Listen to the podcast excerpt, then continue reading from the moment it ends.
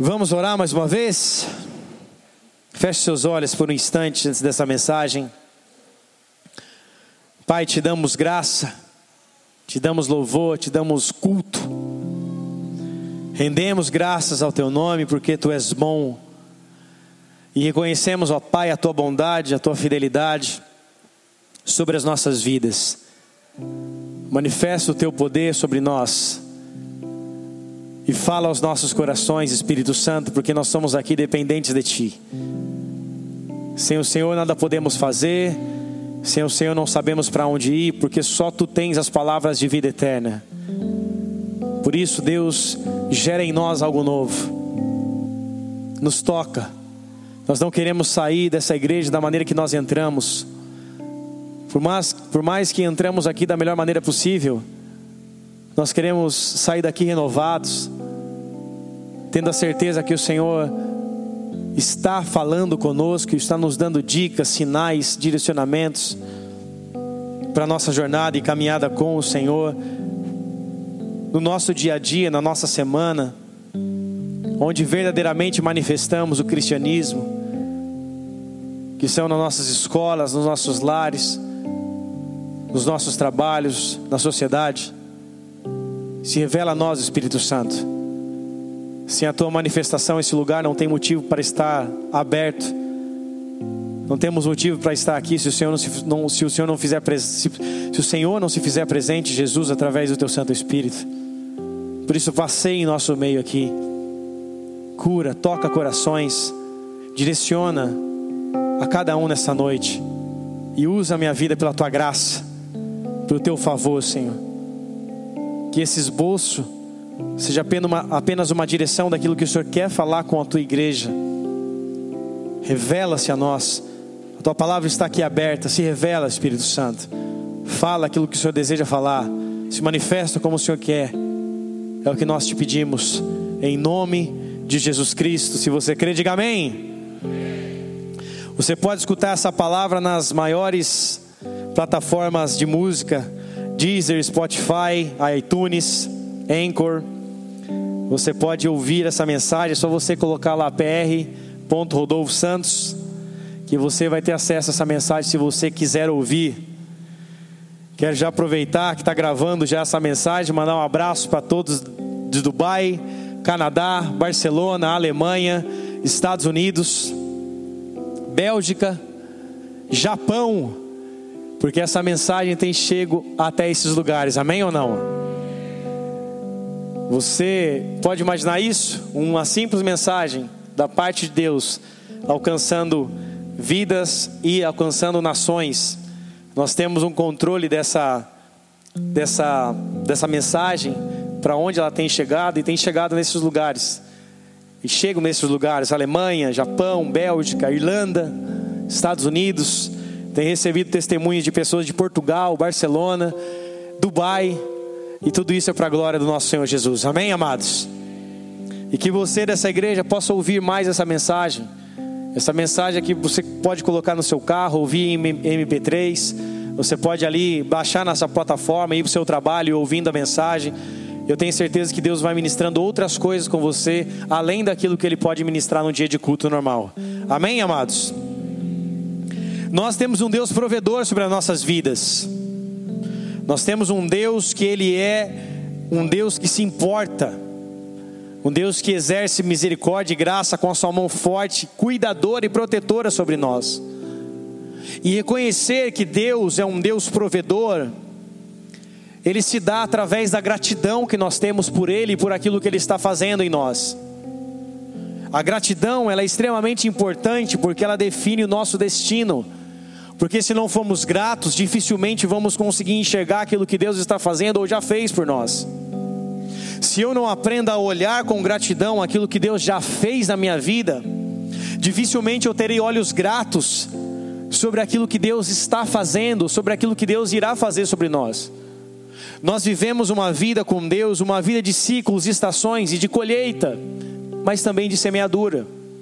Aquilo que nós plantamos hoje, muitas vezes nós não vamos conseguir enxergar amanhã, ou até mesmo mês que vem, ou até mesmo no ano que vem. Muitas das coisas que nós plantamos em Deus hoje, muitas das nossas decisões, muitas das nossas ações, nós só vamos conseguir enxergar no futuro. E o tempo em que nós esperamos a semente frutificar, a semente germinar, brotar, crescer e dar frutos, nesse tempo em que nós esperamos os processos de Deus, ser grato é extremamente importante para vivermos a provisão e termos os frutos nas nossas mãos. Muitas pessoas param no meio do caminho, estacionam no meio do caminho, porque não estão vendo as coisas acontecerem, porque querem coisas no momento em que plantaram. Muitas pessoas que estão aqui hoje, assim como eu, somos frutos de alguém que um dia orou por nós. Quem aqui é fruto de oração da vida de alguém? Pode levantar a mão? Talvez a tua sogra, Primeiro ela orou para você morrer, mas depois ela teve graça e falou: Jesus, se o senhor não levar, pelo menos converte ele. Fruto da sua sogra, do seu sogro, do seu tio, do seu primo, da sua mãe, do seu pai. Ó, oh, se todos pais e mães entendessem a profundidade que é um filho orar pelo pai e um filho orar pela mãe. Você já teve essa experiência, você que é filho? Se você é filho, se você é filha e tem o seu pai e a sua mãe ainda em vida, peça para o seu pai e a sua mãe colocar a mão sobre a tua cabeça e orar por você. Ah, pastor, mas meu pai vive em pecado. Ah, mas meu pai não, não conhece a Cristo. Mas seu pai não deixa de ser uma autoridade na sua vida com pecado ou sem pecado. A bênção dos pais é totalmente importante para a vida de um filho. Então, surpreenda o seu pai um dia e peça para ele orar por você. Ah, meu filho, eu não sei orar. Ensina ele a orar. Fala, pai, você vai dizer isso. E peça a bênção do teu pai sobre a tua vida. A bênção da tua mãe sobre a tua vida. Com imposição de mãos. Ah, se nós soubéssemos o quão isso é importante. Porque pedir para um pai orar por você uma, para uma mãe orar por você, mesmo que ele seja alguém que errou com você, ou errou com a sua família, quando você pede para ele orar por você, você está demonstrando honra e gratidão por alguém que te gerou, porque independente daquilo que ele fez ou faça por você, para o resto da sua vida, na sua carteira de identidade, no seu registro de nascimento, vai estar escrito o nome do seu pai e da sua mãe, sendo ele bom ou mal, ele vai sempre ser o seu pai ele, ela sempre vai ser a sua mãe. E reconhecer isso é reconhecer uma autoridade sobre a tua vida, é reconhecer alguém que está ali acima de você, pelo fato de ser o seu pai e ter te gerado, de ser a sua mãe e ter te gerado. Então, expressar isso é expressar gratidão. E quando eu aprendo a expressar a minha gratidão a Deus, quando eu me movo com um coração grato, eu começo a ver as coisas que Deus faz na minha vida, não apenas através de quem Ele é, porque Ele é forte, poderoso, Ele é Senhor, mas eu começo a entender aquilo que Deus faz na minha vida através das pessoas que Ele coloca. Você é fruto de alguém que orou por você. E você é fruto de alguém que um dia discipulou a tua vida, cuidou, tua, cuidou da tua vida, ou até mesmo fez seu casamento, te batizou, apresentou teus filhos que deu instrução base para você, seja o seu líder de escola dominical, ou seja alguém que foi seu líder de célula, ou foi alguém que orou por você para que você se convertesse, alguém que acreditou em você quando você estava mal. Eu lembro que no processo de conversão da minha mãe, e uma moça, uma senhora na verdade, ela era da igreja presbiteriana. Eu não conheço muito da doutrina, mas enfim, ela sempre ia na casa da minha mãe falar da palavra para minha mãe. Eu lembro que eu falava para minha mãe: Nossa, mulher chata, cara. E minha mãe começou a falar também: Nossa, é muito chata, não sai do meu pé, toda hora fica me evangelizando, toda hora falando para eu ir para a igreja, mas já conheço a Deus. Só que foi essa mulher que muitas vezes nós tratamos ela como chata, porque você chegava em casa ela estava lá. Foi essa mulher que apresentou o evangelho para minha mãe. E no meio desse processo, uma plantou, outra regou, e quem deu o crescimento foi o Senhor Jesus Cristo. Paulo fala isso. Eu plantei, Apolo regou, mas quem dá o crescimento é Jesus Cristo. Então alguém plantou algo na tua vida, seja uma oração, seja alguém que acreditou em você, seja alguém que investiu em você, cuidou de você, discipulou você, batizou você, apresentou a Cristo, te levou para caminhar para perto. Alguém foi um provedor de algo sobre a tua vida. O tema dessa palavra é um Deus provedor. Mas como Deus não faz nada sozinho, Ele sempre usa a vida das pessoas, alguém proveu recursos sobre a tua vida, e não estou dizendo apenas de recursos naturais, mas de recursos espirituais sobre a tua vida. Ou quando você nasceu, quando você era um bebê, fisicamente falando, quando você era um bebezinho na barriga da sua mãe, nasceu, alguém foi o teu provedor. Alguém comprou fralda, alguém te deu de mamar, alguém trocou suas fraldas. Alguém te deu roupa. Alguém te deu uma cobertinha. Alguém te deu um carrinho, um bebê conforto e assim por diante. Alguém foi provedor sobre a tua vida. Mesmo que no meio do caminho as coisas na sua família possam ter, possam ter se perdido. O seu pai largou da sua mãe, ou sua mãe aprontou alguma coisa, você foi ferido pelo seu pai ou pela sua mãe, enfim. Mas alguém foi provedor sobre você. Alguém cuidou de você. Quem está comigo diz amém. Agora, de maneira espiritual, da mesma forma, quando nós nos convertemos, nós somos como aqueles bebês espirituais. E alguém foi te dar leitinho na sua boca, para que você se alimentasse, crescesse, e para que depois que você se tornasse com uma idade em Cristo, uma caminhada com Cristo, você começasse a se alimentar sozinho. O meu filho de três anos e meio está começando a se alimentar sozinho, faz uma bagunça, é arroz para toda a casa. Mas ele está começando a se alimentar sozinho. Mas quando ele nasceu, ele passou um ano e dois meses no seio da minha esposa, mamando, porque a minha esposa foi a provedora dele. Quem está comigo diz amém.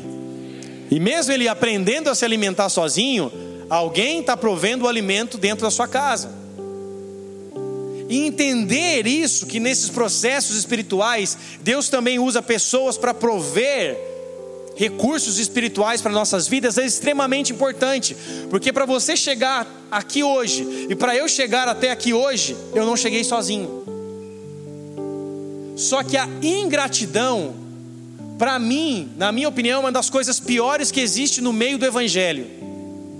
A ingratidão é uma das coisas piores que existem no meio da igreja de Cristo Jesus. Hoje ministérios são fundados com base na ingratidão. A pessoa foi cuidada pelo pastor, pastoreada pelo pastor, todas aquelas coisas que nós já sabemos, e ela um dia fala: Eu não concordo com aquilo, que ele está dizendo, e eu vou abrir minha própria igreja. Ele foi ungido pelo pastor, ele foi cuidado pelo pastor, ele foi enviado pelo pastor, mas chegou um determinado tempo que ele olhou e falou: Eu não concordo com o que ele está dizendo, e eu sou melhor do que ele, vou abrir um ministério. Esquecendo-se que a própria Bíblia diz que o discípulo nunca será melhor, maior do que o mestre. Nunca. Porque o mestre ou o pai, ele provê recursos. E embora você possa chegar em qualquer lugar em Deus, alguém proveu recursos na tua vida para que você chegasse até lá. E ser ingrato é você esquecer das pessoas que Deus usou e aquilo que Deus fez na tua vida para prover recursos para você chegar em algum lugar. Quando você vê um filho sem falar com o pai, uma filha sem falar com a mãe, você está vendo ingratidão, porque não está olhando para aquele que proveu algo sobre aquela vida.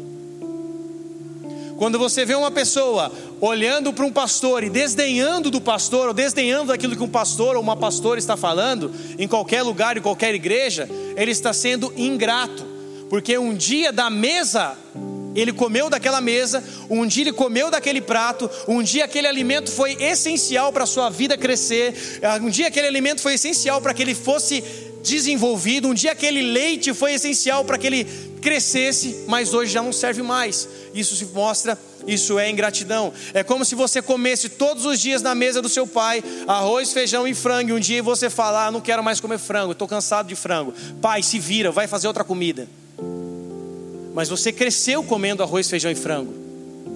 foi a tua provisão até você alcançar onde você poderia chegar. É como alguém que cresce com o pai se mata para trabalhar, se mata para formar um filho na faculdade, faz de tudo pelo filho, para o filho crescer, alcançar uma, uma profissão, e quando ele cresce, ele tem o seu dinheiro, os seus recursos, na sua casa ele só come picanha, na sua casa ele só come das melhores carnes, mas quando ele vai comer o arroz, feijão, com frango, com frango na casa do seu pai, ele fala: Eu não vou comer dessa comida, porque eu não gosto de arroz, feijão e frango. Isso é cuspir no prato que comeu. Isso é ingratidão nos maiores níveis que existem. E da maneira espiritual, muitas pessoas crescem com Deus, mas não conseguem romper, não conseguem ser relevantes, influentes, não apenas faladores, que na internet está cheio de falador, está cheio de teólogo de, branco, de banco, que nunca evangelizou uma pessoa, que nunca batizou ninguém, que nunca fez nada por Jesus Cristo, mas que é teólogo de banco, que sabe muito das escrituras, mas que não vive nada, um grande fariseu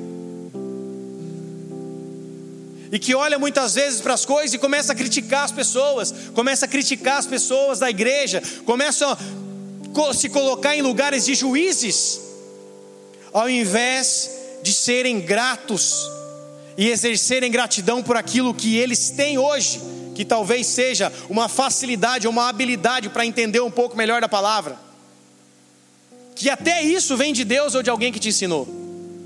Nós nunca chegaremos a lugares sozinhos, porque Deus é um Deus de processos. Nós nunca chegaremos ao ápice da maturidade cristã sozinhos. Se você pensa que caminhar sozinho você vai chegar a algum lugar, você está errado, irmão. Sozinho você não vai chegar nenhum, em lugar nenhum, porque o próprio Deus Criador, Criador, Ele criou Cristo e o Espírito de Deus, o Espírito Santo, para trazer a manifestação da criação para a terra façamos o homem a nossa imagem e semelhança. A Trindade estava operando. O Espírito de Deus, o Deus triuno, Deus Pai, Deus Filho e Deus Espírito Santo, estava se manifestando no momento da criação. O poder criativo de Deus só se revela na, na primeira, segunda e terceira pessoa de Deus, que é Deus Pai, Deus Filho e Deus Espírito Santo. Quando Cristo vem para a terra, ele vem e chama doze para caminhar com ele. Ele forma a sua equipe ministerial, os seus doze discípulos. E quando ele sobe, e, e, antes de subir aos céus, quando ele envia os 72, ele envia de dois em dois. Ou seja, Deus não faz as coisas sozinhos, sozinho. Ele sempre traz pessoas para nos auxiliar e para um dia nos colocar em lugares onde Ele mesmo já designou para nossas vidas. Eu fico muito contente ou feliz quando eu converso com uma pessoa e aquela pessoa se lembra do seu passado e se lembra de onde Deus tirou ela, e se lembra das pessoas que ajudaram ela. Às vezes eu converso com pessoas e as pessoas me dizem: Eu sou muito grato pela vida do meu outro pastor, porque ele me apresentou o Evangelho, ele fez meu casamento. Gratidão.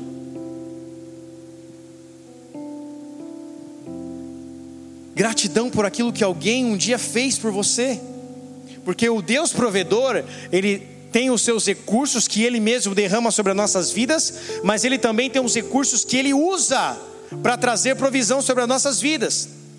O livro de Salmos, as canções declaram os feitos de Deus históricos, mas também eles louvam, agradecem, exaltam um Deus. O livro de Salmos é um livro de cânticos, de adoração, de exaltação e de gratidão por aquilo que Deus é e por aquilo que Deus fez.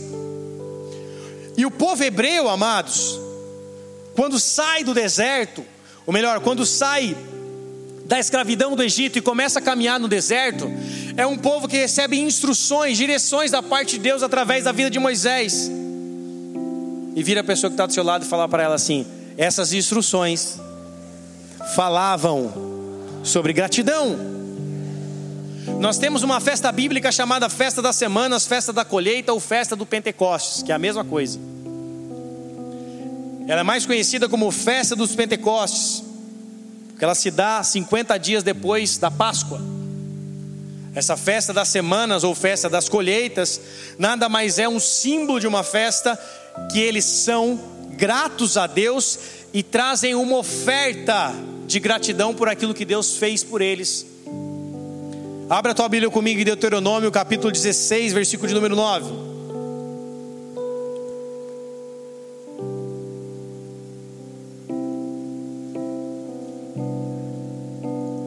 Deuteronômio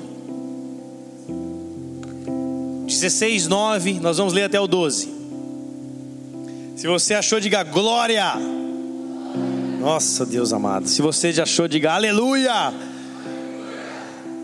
Essa motivação aparecendo palmeirense depois do jogo do Flamengo. Dá um glória a Deus bem forte aí, igreja. Amém. Falando baixo desse jeito, nem no, nem no áudio. Olha só, a voz agora vai aparecer lá na Irlanda, lá na Alemanha. Amém ou não? Todo glória que você dá é um crente que é cheio do Espírito Santo lá nas Europa. Amém ou não? Lá no Japão, é um olho do japonês que abre na hora. Deuteronômio 16, 9 diz assim: Sete semanas contarás, quando a foice começar na seara, entrarás a contar as sete semanas, e celebrará a festa das semanas ao Senhor teu Deus com ofertas voluntárias da tua mão, segundo o Senhor teu Deus te houver abençoado. Alegrar-te-ás perante o Senhor teu Deus, tu, teu filho, tua filha, o teu servo, a tua serva, o levita que está dentro da tua cidade, o estrangeiro, o órfão e a viúva que estão no meio de ti, no lugar do Senhor, no lugar que o Senhor teu Deus escolher para ali fazer habitar o seu nome. Lembrar-te-ás que foste servo no Egito, e guardarás a esses estatutos e os cumprirás. A festa das semanas nada mais era que uma festa onde eles lembravam aquilo que Deus fez da onde Deus os tirou. E quando a terra estava preparada para a seara, para a colheita, eles pegavam aqueles frutos sem tocar naqueles frutos, sem comerem, sem dar para o vizinho, sem trocar com algum outro tipo de alimento. Eles pegavam aqueles principais frutos, aquelas primícias, os primeiros frutos da terra, e levavam até a Deus levavam até o tabernáculo, saíam de suas casas e levavam esse fruto, e no caminho para a chegada até o templo a Jerusalém, para entregar esses frutos, já dizendo um pouco mais para frente, no tempo aqui de Deuteronômio, eles entregavam para o sacerdote, no futuro, um pouco mais com o tabernáculo, já nos períodos de tabernáculo de Salomão, o templo de Salomão, eles levavam ali cantando e anunciando, como os salmistas dizem, até o templo de Deus levava esses frutos dessa colheita, expressando nada mais do que gratidão. Nos períodos de Moisés, que é esse período do, do, do, deserto, assim que saíram do Egito, era um tempo que eles entregavam aquilo que eles tinham na mão dos levitas, ou seja, na mão dos sacerdotes. Quem está comigo diz amém. Nessa última quinta-feira, nós celebramos nos Estados Unidos, ou melhor, vimos aquilo que aconteceu nos Estados Unidos, o Thanksgiving, ou Thanksgiving Day, que fala sobre o Dia de Ação de Graças, que foi instituído pelo presidente Abraham Lincoln. Em 1863, ele anunciou que a quarta quinta-feira do mês seria Quarta quinta-feira do mês de novembro seria o dia de ação de graças. É um dia de festa, é o feriado nacional, é o dia mais importante para os Estados Unidos, para a população dos Estados Unidos americana, para a população americana. É o dia onde eles param tudo, se preparam, colocam melhor, as melhores roupas, colocam ali, é, fa fazem os melhores pratos, se preparam totalmente para celebrar esse dia, para expressar. Vira a pessoa que está do teu lado e fala assim para ela: nada mais do que gratidão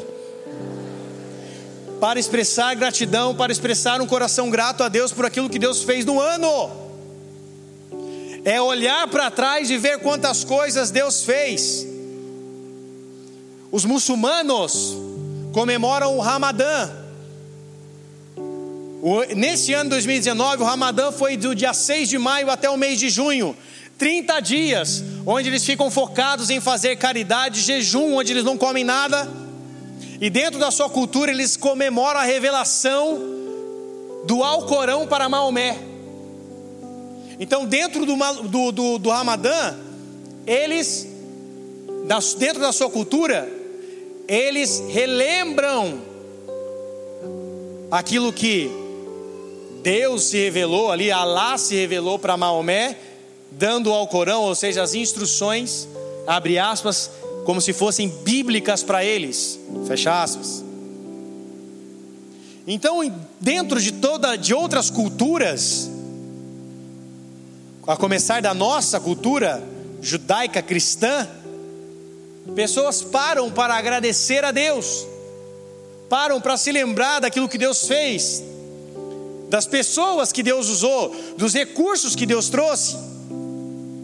Nós cristãos brasileiros, ou melhor, nós, população brasileira, independente de ser cristão ou não, temos festas que são consideradas como as mais importantes da nossa nação, que são a Páscoa e o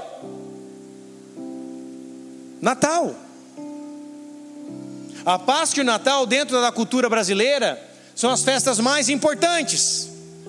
Só que elas não têm a essência do que a festa das semanas tem, elas não têm a essência daquilo que o Ramadã tem, ela não tem a essência daquilo que o Thanksgiving tem nos Estados Unidos, porque a essência foi se perdida, a essência se perdeu. A Páscoa hoje não é a celebração por aquilo que Deus fez, pela sua entrega na cruz. A Páscoa hoje é a celebração do que? Do ovo de chocolate, do coelho O Natal é o símbolo do quê? De um Cristo que nasceu numa manjedoura lá em Belém? Não! O símbolo do Natal nada mais é do que o Papai Noel. Ah, como é que é o nome daquele tem o chifre lá que leva o trenó, o trenó, o trenó. Aí a rena. Inclusive eu descobri que tem uma rena que chama Rudolph, com aquele nariz vermelho, não tem nada a ver com a palavra, é só caráter informativo, você pode jogar fora quando você quiser. Enfim, você vai no shopping, o que, que, é celebrado? Tem lá uma manjedora, Jesus? Não, o que, que tem? Um Papai Noel. Ano passado eu fui no shopping com meu filho no Papai Noel. O Papai Noel falou assim: ele estava na esquina do shopping ali de Jacareí, que ele fica bem no centro, ali perto do Oscar. Meu filho passou assim, ele olhou para o Papai Noel, Papai Noel, vem. Eu falei: que vem o quê? Já, dei a, já, já virei meu filho para lá. Um dia ele vai querer tirar foto com o barbudo de barba branca. Um dia. Mas ele tem que saber que quem dá as coisas para ele, quem provê as coisas para ele, primeiramente é o Senhor. Que o Natal, primeiramente, não é o dia que nós celebramos do Papai Noel, mas sim o nascimento de Cristo. Amém ou não? E que se ele quiser tirar foto com um velho de barba branca, tudo bem. Mas só que quem é o seu pai que trabalha, que acorda cedo para trabalhar, sou eu. Não é o Papai Noel que aparece uma vez no ano. Então, dentro da nossa cultura hoje, Páscoa, ovo de chocolate e coelho. Natal, dar presentes amigo secreto que só ganha coisa que não vale nada. Eu não participo de amigo secreto. Por quê? Você só ganha coisa que você não quer. Aí vai fazer amigo secreto de 10 reais. O que, que você dá com 10 reais para alguém? Quem é da época aqui do amigo secreto, alguém comprava o CD da banca do Sassá? Você ganhava um CD, ah, que legal, um CD. Uma vez eu fui participar do amigo secreto na casa da minha avó. Sabe o que eu ganhei? Um lápis e uma caneta.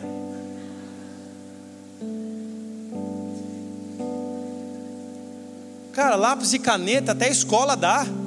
Aí você vai dar um lápis, uma caneta. Você abre o presente e fala: ah, Nossa, que legal! Eu estava precisando de uma caneta. Chegou em casa, você joga fora, vai dar para o cachorro comer. Você fala, negócio chato. Ano que vem não participo daquela coisa. Você nunca ganha nada que você quer. Aí vai o bonito. Ah, aí a pessoa fala: Não, mas é o amigo secreto que você dá aquilo que. Aí você põe uma lista para você falar aquilo que você quer ganhar.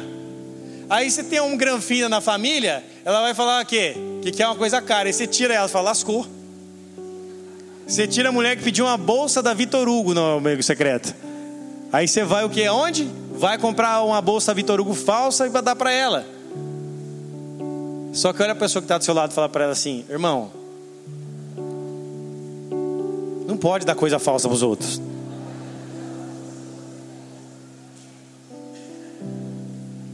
Não tem dinheiro para usar roupa de marca? Usa uma senha. Essa aqui minha não tem marca. Tem camisa que eu tenho de marca? Tem, mas essa aqui não tem marca.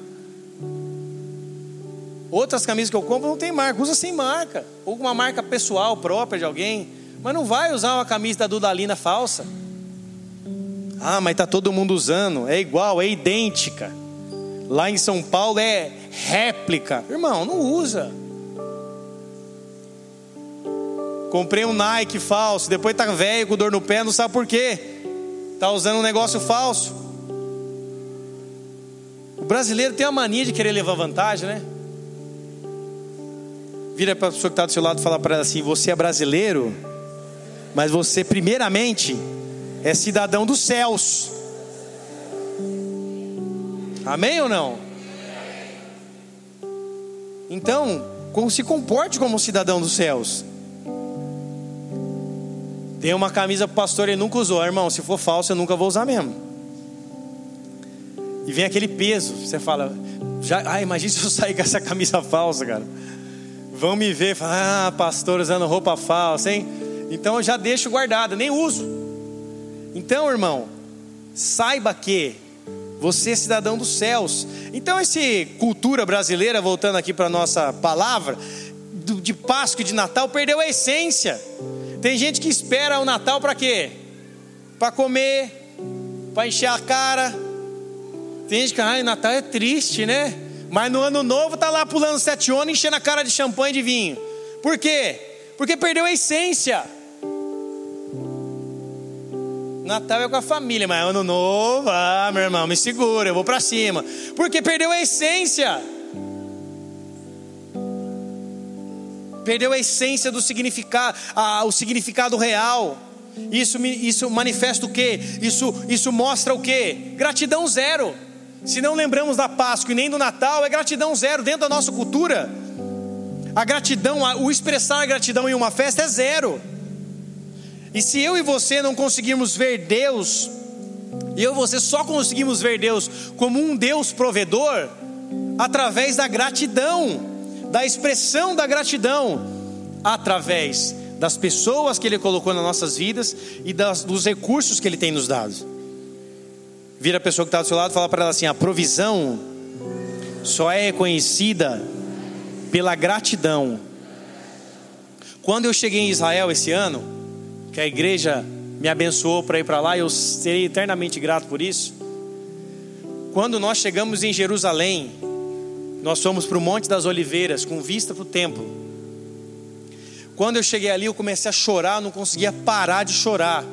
Sabe por quê? Porque eu lembrei de cada festa, eu lembrei de cada pessoa servindo na chuva, eu lembrei de cada pessoa que se envolveu, as pessoas que puxaram esse, esse projeto, que foi o Elder, o Gleidson e a Gabi. Eu comecei a chorar, expressando a minha gratidão, porque vinha tudo que a igreja fez para que eu estivesse lá. Tudo que a igreja fez e se moveu, cada um que ofertou, cada um que deixou de fazer algo para eu estar lá, cada um que acreditou no impossível para estar lá, cada um que fez aquilo que nem imaginava que daria, porque os caras foram loucos, o Helder e o Gleides foram dois loucos que falaram: vamos mandar o pastor para Israel? Como? Não sei, vamos juntar todo mundo aí vamos fazer algo. E uma igreja relativamente pequena em números, perto de outras igrejas, conseguiu fazer o que muitas igrejas grandes não conseguiram fazer com seus pastores ainda. Por quê? Porque o poder da união e da gratidão também a Deus moveu tudo isso. Porque cada um deles que se moveu, cada um de vocês se moveu, são gratos a Deus por aquilo que nós estamos fazendo aqui através da palavra de Deus e da vontade de Deus. Eu chegava nas pessoas e cada pessoa que eu tinha oportunidade de falar, eu falava: Eu estou em Israel porque a minha igreja me abençoou. Eu só estou aqui porque a minha igreja me enviou. E as pessoas diziam: Puxa, a sua igreja gosta de você mesmo, hein? Eu falava: É só de boa, né? É assim mesmo. Estou brincando. Mas todo mundo olhava e falava: Cara, a sua igreja te enviou? Eu falei: Sim. Então, quando eu cheguei lá, no ápice ali de Jerusalém, num lugar onde a conexão com Deus é extremamente forte, onde o sinal do Wi-Fi começa a aumentar, eu só sabia chorar e agradecer a Deus. E se eu passar a minha vida inteira agradecendo a Deus por cada um que ajudou para que eu estivesse lá realizando o maior sonho da minha vida, eu não conseguiria. Mas como Charles Spurgeon já dizia, que as nossas lágrimas, elas são a nossa oração líquida. Naquele momento que eu estava na frente do templo, das muralhas do templo, daquilo que sobrou do templo, e agradecendo a Deus, eu agradeci e orei por toda a igreja, por tudo aquilo que eles fizeram, e dentro do meu coração e dentro da minha mente, jamais essa imagem vai sair. Gratidão por aqueles que fizeram algo por você por aqueles que um dia semearam sobre a tua vida, sobre aquele, sobre gratidão sobre aqueles que um dia investiram e acreditaram em você. Você só consegue reconhecer a provisão através da gratidão. Eu estava lá e reconheci a provisão que veio de Deus através de pessoas que se moveram, porque Deus, o Deus provedor se move também através das pessoas. Alguém teve essa ideia, alguém desenvolveu isso e a igreja abraçou isso. Gratidão que eu terei para o resto da minha vida. Gratidão pelas pessoas que um dia pagaram um preço por mim. Gratidão por pessoas que me discipularam, que foi Olavo e Helena. O Olavo que me batizou há oito anos atrás, que me colocou para pregar na primeira célula. Gratidão pelos meus pastores Fábio e Dani que aceitaram a loucura do Olavo e da Helena de me enviar para cá. Gratidão pela dona Maria que cuidava de mim quando minha mãe ia trabalhar. Gratidão pelos meus pais que cuidaram de mim e pela minha mãe que orava por mim para que eu conhecesse o Evangelho. Gratidão pelo meu pastor Mauri que eu me converti aceitando Jesus lá na Bola de Neve em São José dos Campos. Gratidão por pessoas que cuidaram de você e exerceram sobre você uma influência. Quando você reconhece quem te ajudou e quem te estendeu a mão e quem um dia cuidou de você através da manifestação de Deus e através da mani a manifestação de Deus através da vida das pessoas, você reconhece a provisão. Mas se você não consegue expressar gratidão nas mínimas coisas, você nunca vai conseguir ser grato a Deus por ele ser um Deus provedor. Se eu e você não enxergarmos a provisão de Deus nas pequenas coisas, jamais veremos a provisão de Deus nas grandes coisas. Abra a tua Bíblia comigo no Salmo de número 145.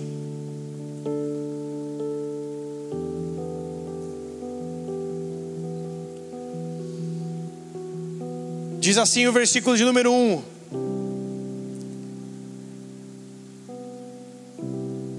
Exaltar-te-ei, ó meu Deus e Rei meu, bendirei o teu nome para sempre, todos os dias te bendirei, e louvarei o teu nome para todos sempre.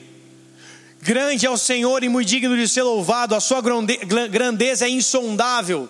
Uma geração louvará outra geração as tuas obras e anunciará os teus poderosos feitos meditarei no glorioso resplendor da tua majestade e nas tuas maravilhas. Falar-se-á do poder dos teus feitos tremendos e contarei a tua grandeza. Divulgarão a memória de divulgarão a memória de tua bom, muita bondade e com júbilo celebrarão a tua justiça. Benigno é o Senhor e é, benigno e misericordioso, misericordioso é o Senhor, tardio em irar-se, grande em clemência. O Senhor é bom para todos e as suas ternas misericórdias permeiam para todos sempre. Ou melhor, permeiam todas as suas obras. Todas as suas obras te renderão graça, Senhor. Os teus santos te bendirão. Falarão da glória do teu reino e confessarão o teu poder, para que os filhos do homem se façam no, filhos dos homens se façam notórios os teus poderosos feitos e a glória da majestade do teu reino. O teu reino é o de todos os séculos e o teu domínio subsiste por todas as gerações. O Senhor é fiel em todas as suas palavras e santo em todas as suas obras. O Senhor sustém os que vacilam e apruma os que estão prostrados. Em ti esperam os olhos de todos e, a, e, tu, e tu, ao seu tempo, lhes dá o alimento. Abres a mão e satisfazes da benevolência todo vivente. Justo é o Senhor em todos os seus caminhos, benigno em todas as suas obras. Perto está o Senhor de todos os que o invocam, de todos os que o invocam em verdade. Ele acorde à vontade dos que o temem e atende-lhes o clamor e o salva. O Senhor guarda todos que o amam, porém os ímpios serão exterminados. Profira minha boca louvores ao Senhor e toda a carne louve o seu santo nome para todos sempre. O que, que Davi está dizendo nesse cântico, nesse louvor? Ele está falando sobre a grandeza, sobre a bondade, sobre a providência de Deus. Ele está dizendo sobre um Deus provedor. E ele reconhece um Deus provedor. Ele reconhece Deus como seu provedor de todas as coisas. Por isso ele diz: Exaltar-te-ei o meu Deus e bendirei o teu nome para todo o sempre ele lembra daquilo que Deus fez, ele lembra daquilo que Deus fez em cuidado sobre a tua vida, ele lembra das tuas obras e diz: todo o teu povo se rendirá, se rendirá ao Senhor. Ele fala: o Senhor é bom para todos e as suas ternas misericórdias permeiam para todos sempre, todas as suas obras se renderão. Graças ao Senhor e os teus santos te bendirão crentes gratos ao Senhor Jesus Cristo por aquilo que Ele fez, faz e ainda fará, são crentes que glorificam ao Senhor por todas as suas obras e divulgam o seu nome e a sua infinita misericórdia sobre as nossas vidas. Nós somos aqueles que precisam olhar para aquilo que Deus fez e quem Deus usou sobre as nossas vidas e render graças ao teu nome as tuas obras te renderão graça, Senhor, e os teus santos te bendirão. Nós somos os santos, os separados e os escolhidos. Nós fazemos parte de uma geração, louvará outra geração e, e anunciará todos os seus poderosos feitos. Você faz parte de uma geração que tem que anunciar aquilo que Deus tem feito sobre a tua vida. Porque se você não anuncia sobre a tua geração, a outra, a outra geração será calada. Você anuncia na sua geração e prepara o caminho para que a outra geração continue anunciando os poderosos feitos do Senhor. Divulgarão, verso 7, a memória de tua muita bondade e com júbilo celebrarão a tua justiça. Proferirão abundantemente a tua memória é lembrar daquilo que o Senhor fez e de quem Deus usou. Quem tem memória curta é ingrato. Quem não se lembra da onde saiu, da onde Deus tirou e aquilo que Deus fez e quem Deus usou é ingrato, sim. Ponto final. Você e eu chegamos até aqui hoje porque alguém semeou sobre as nossas vidas. Alguém cuidou de você. Alguém se preocupou com você. A pior coisa do Evangelho é a ingratidão. Filhos que cresceram, mas hoje olham para os seus pais com um olhar de desprezo. Filhos que tiveram as suas fraldas trocadas, mas que hoje olham para suas mães com um olhar de desprezo. Ingratos, mimados, imaturos. Eu e você temos motivos suficientes para olhar para trás e não precisamos de dias específicos para ver aquilo que Deus já fez por nós e aquilo que o seu sangue nos, nos, nos capacitou a fazer. Vira a pessoa que está do seu lado e falar para ela assim: Você tem a cruz para olhar aquilo que Cristo fez por você. Toda vez que olhamos para a cruz, vemos aquilo que Jesus fez por nós para chegarmos até aqui. Um Deus que enviou o seu filho para pagar um preço de sangue para que eu e você tivéssemos vida. Esse seu respirar e o meu respirar só acontece devido ao sacrifício de Cristo na cruz. A liberdade que você tem hoje em Deus é porque Cristo pagou um preço por você naquela cruz. Abre a tua Bíblia comigo para nós encerrarmos.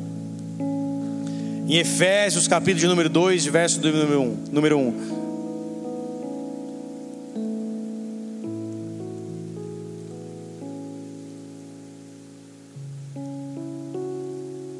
Efésios 2:1 Diz assim a palavra de Deus: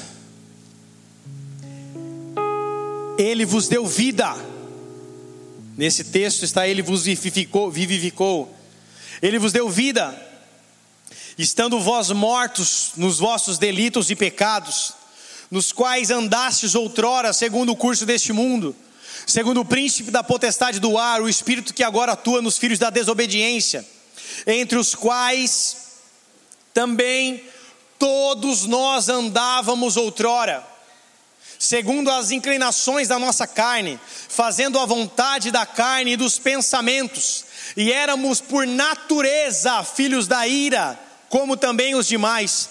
Mas Deus, sendo rico em misericórdia, por causa do teu grande amor com que nos amou, estando nós mortos em nossos delitos, nos deu vida juntamente com Cristo pela graça sois salvos, juntamente com Ele nos ressuscitou e nos fez assentar nos lugares celestiais em Cristo Jesus, para mostrar nos séculos vindouros a suprema riqueza da Sua graça, em bondade para conosco em Cristo Jesus.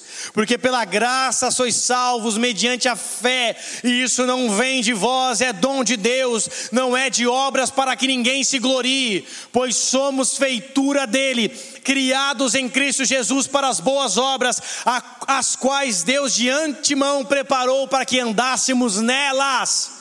Amados, o que que Paulo está falando para a igreja de Éfeso? Paulo está dizendo que nós estávamos mortos para os nossos delitos, pelos nossos delitos e para os nossos pecados. Nós éramos por natureza carnal, filhos da desobediência, filhos da ira. Nós éramos governados pelo príncipe da potestade do ar que opera nos filhos da desobediência. Ele está falando sobre Satanás, que opera sobre os filhos da desobediência.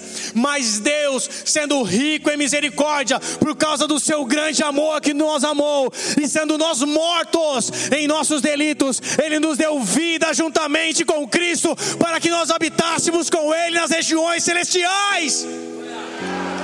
Será que você pode aplaudir ao Senhor por isso?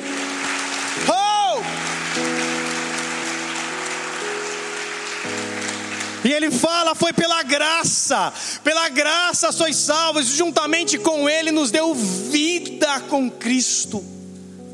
Não é por obras para que ninguém se glorie, até aquilo que eu e você recebemos da parte de Cristo é de graça. E se eu recebo algo de graça, o mínimo que eu tenho que ser é grato, porque eu não paguei por aquilo eu não comprei aquilo. Jesus vai para a cruz, morre por nós, quando nós éramos mortos para os nossos delitos e pecados, governados pelo mundo. Ele morre por nós, derrama um sangue para nossas vidas e nos compra com preço de sangue, não foi por ouro e nem por prata, mas pelo preço de sangue ele nos compra, nos dá um lugar junto com ele em Deus, nos faz assentar nas, nos lugares, nas regiões celestiais em Cristo, para mostrar nos séculos vindouros a suprema riqueza da sua graça. Jesus nos disse: de graça recebestes, de graça nós temos que dar. Você recebeu vida de graça. Eu e você éramos mortos. Antes de Cristo, eu e você éramos filhos da desobediência e da ira. Mas pela graça fomos salvos. Jesus não olhou para aquilo que fazíamos, Jesus não olhou para quem nós éramos, Ele apenas manifestou graça, Ele apenas manifestou graça, Ele apenas manifestou favor imerecido sobre as nossas vidas, e essa graça não é apenas um favor imerecido, essa graça é recheada de poder da glória de Deus. Porque pela graça sois salvos, mediante a fé, e isso não vem de vós, mas é dom de Deus, não é de obras para ninguém para que ninguém se glorie. Pessoas que se gloriam pelas suas obras são pessoas que não entenderam o que é graça. Ah, mas eu faço, mas é o contexto, mas minha empresa faz, mas o meu dinheiro, o meu recurso, a minha inteligência, a minha faculdade ainda não entendeu o que é graça, porque tudo aquilo que você tem hoje é de graça, tudo aquilo que Deus fez foi de graça, tudo aquilo que Deus colocou na sua mão foi aquilo que Ele preparou de antemão para que você andasse nela. Olha o que ele diz, olha o que ele fala. Pois nós, último versículo, verso 10: Pois somos feitura dele, criados em Cristo Jesus para as boas obras. Ah, mas eu sou bonzinho, mas eu ajudo as pessoas, mas eu oferto, mas eu faço tal coisa. Cristo te criou por isso, não é mérito seu. Cristo te criou para isso, Deus te fez para isso. Pois somos feitura dele, criados em Cristo Jesus para as boas obras, a quais Deus de antemão preparou para que andássemos nela. Deus, antes de você nascer, te criou para que você andasse nas boas obras. Você não faz algo porque você é bom, você faz algo porque a graça te alcançou e te capacita a viver isso. Ah, mas eu sou bom demais no que eu faço. Não sabe de nada, imaturo, bebezão, leitinho imaturo, não é ruioso de Deus. Você só anda na bondade, você só faz algo porque Deus te preparou. Ah, mas eu prego o evangelho as pessoas caem. Ah, mas eu oro, oro as pessoas rodopiam. Ah, mas se eu não estiver pregando as coisas não acontecem. Imaturo, mimado, não sabe que aquilo que você faz é porque somente Cristo preparou para que você andasse nessas obras tudo aquilo que você fazer, põe uma coisa na tua cabeça, desde o teu nascimento até o dia da sua morte, todas as coisas que vocês fizer, fizer de bom, todas as coisas que eu fizer de bom, nada disso vem por mim mesmo, porque a minha natureza é carnal, a minha natureza me leva a ser governado pelo príncipe da potestade do ar, a minha natureza me leva para o inferno, mas o espírito de adoção que eu recebi me faz filho de Deus. E como filho eu tenho herança, como filho eu tenho coerência da parte de Deus. Somente aqueles que são adotados podem ser regidos pelo poder do Espírito Santo. Escute algo, escute algo. A provisão de Deus na sua vida, a maior provisão de Deus na sua vida não é o carro que você recebeu, a casa que você comprou, a esposa que o Senhor te deu, os filhos que você recebeu. A maior provisão de Deus sobre a tua vida é o sangue de Cristo Jesus naquela cruz que te dá salvação. É santo!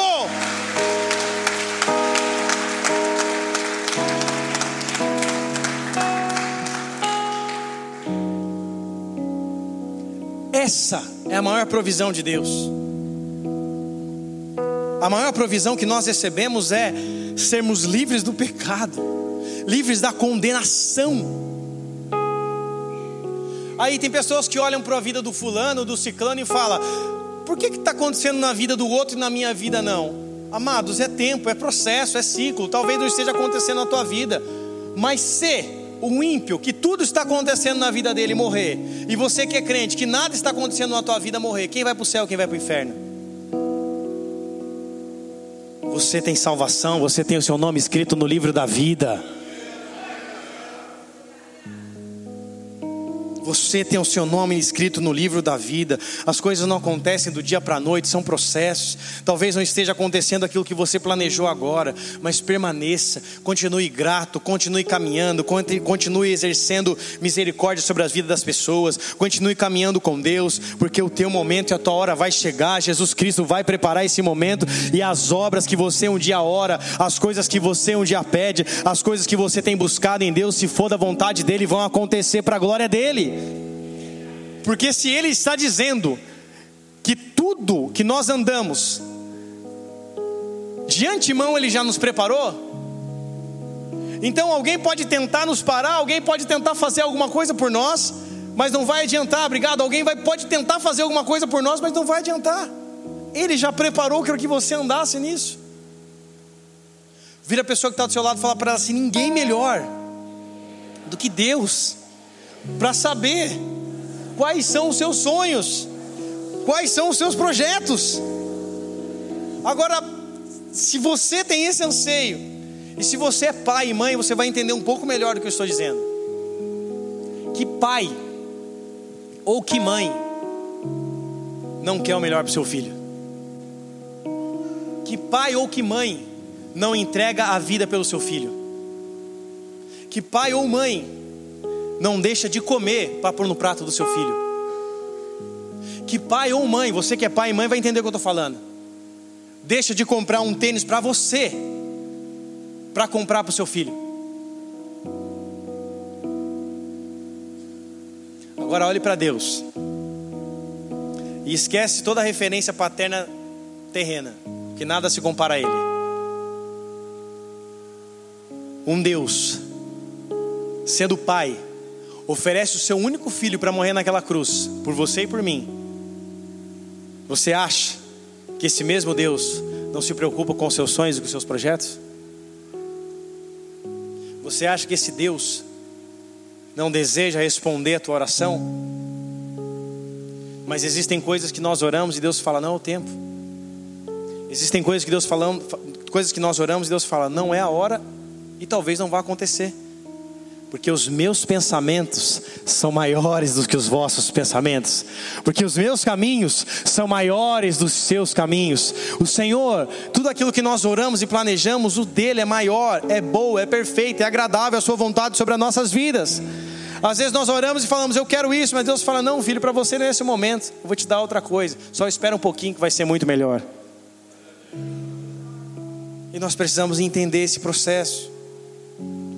Para a gente encerrar, vira a pessoa que está do seu lado e fala para ela assim: Você é o único ser criado por Deus, capaz de ser um recipiente da manifestação do próprio Deus.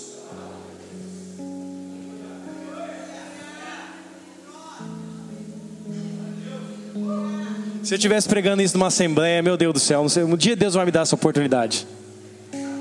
Um dia Deus vai me dar essa oportunidade.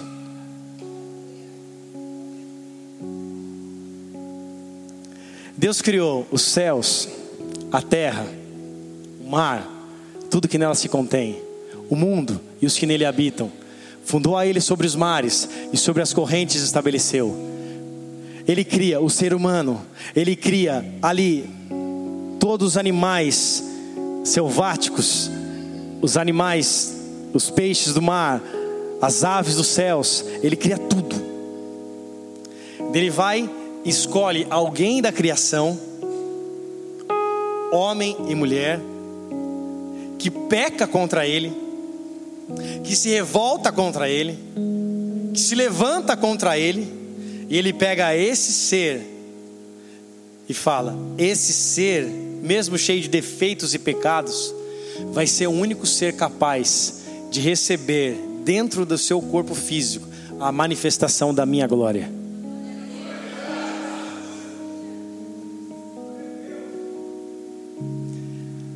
Davi quis fazer um tempo para Deus. O que, que Deus diz para Davi? Eu não habito feito em templos feitos por mãos humanas, porque eu escolhi habitar dentro de cada um de nós. O Espírito Santo tem casa e essa casa é você. É santo, Senhor. É santo.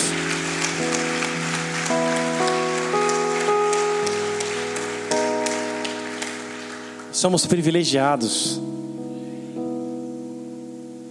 O próprio Deus habitando em nós. Os discípulos atônitos, Jesus subindo aos céus, ele diz: Calma, eu vos deixarei o Espírito Santo. Ele vos, vos convencerá do pecado, da justiça e do juízo, e ele vos será o seu consolador. E esse consolador habita dentro de cada um de nós pela graça. Eu não mereço, mas ele habita. Você olha para a pessoa e fala: Pô, pastor, aquela pessoa ela está desviada, aquela pessoa se afastou da presença de Deus. Mas existem momentos que ela fala alguma coisa e parece que é Deus usando ela. É mesmo, pela graça. Deus reconhece quem são os seus filhos, mesmo que eles estejam perdidos. Não estou falando de quem vai ou não ter salvação, mas ele continua sendo filho de Deus. Se você é filho de Deus, você vai ser para sempre filho de Deus. Agora, ser usado pelo Espírito Santo ou por Deus esporadicamente é apenas uma escolha. Pessoas que talvez estejam desviadas são usadas por Deus esporadicamente, de momento ou outro. Quando são usadas? Mas aqueles que desejam caminhar com Jesus Cristo, com o coração grato, são usados constantemente por Deus, porque o Espírito Santo não visita a pessoa, ele mora dentro dela. Crente ele tem a opção de ser visitado pelo Espírito Santo ou ser morada do Espírito Santo.